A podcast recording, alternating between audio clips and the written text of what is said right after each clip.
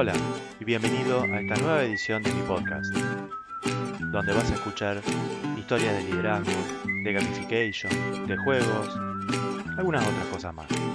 Espero que te guste. A tus órdenes, Rodrigo.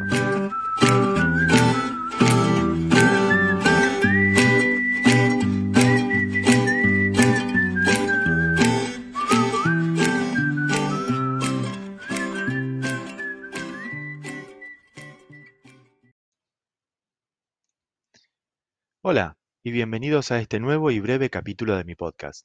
Hoy voy a hablar del comienzo del liderazgo.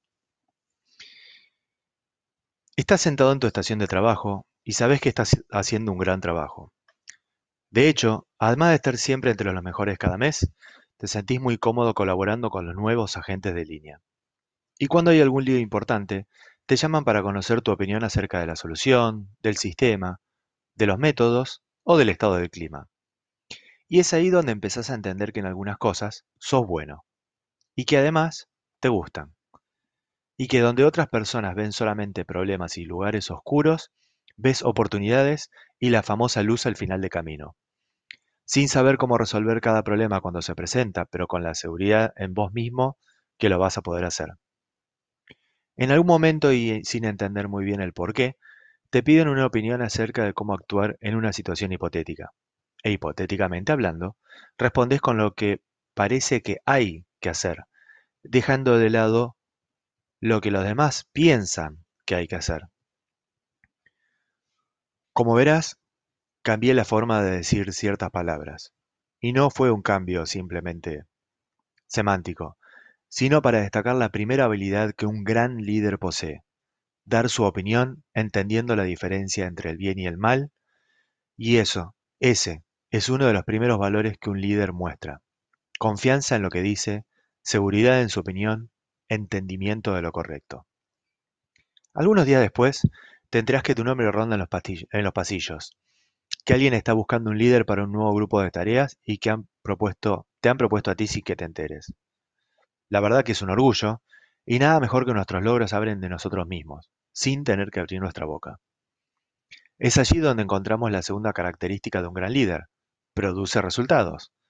Sobre todo en el contexto actual, en el que los números, los números, esos números son tan importantes. Sobre todo en el contexto actual, totalmente diferente al de hace apenas dos años atrás. Una pregunta ronda tu cabeza que es, ¿y si no puedo? ¿Y si no me sale?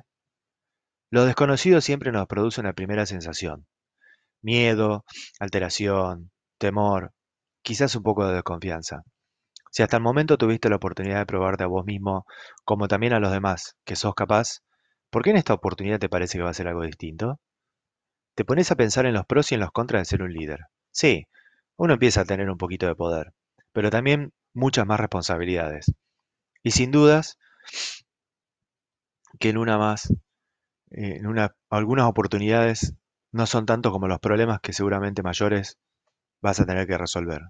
Como así también que las, recompensas no siempre llegan con el cargo. Esta es otra de las características que posee un gran líder. Piensa, evalúa, mide, estima. No siempre se larga ciegas a cualquier cosa. Por el contrario, sabe medir pros y contras, beneficios y perjuicios, ganancias y pérdidas. Como un primer resumen, ser líder no es solamente verse bien en la foto de fin de año. También es crecer, ponerse los pantalones largos, hacerse cargo de situaciones propias y solucionar problemas, ya sean los actuales como los que se acarrean. Ser un líder es un arte, una ciencia y una técnica. Un arte, ya que al tratarse de seres humanos, necesitamos considerar que las emociones pueden hacer que las personas tomemos decisiones diferentes, no muy esperables o menos aún programadas. Es una ciencia, ya que hay principios que pueden estudiarse y conocerse, aprenderse por cuenta propia o por manos de terceros. Y es una técnica, porque sin dudas hay ciertos lineamientos o formas de hacer las cosas que siempre funcionan en todos lados. Espero les haya gustado esta primera parte de la historia, la del comienzo de un líder. Me imagino que te sentís identificado en algún punto.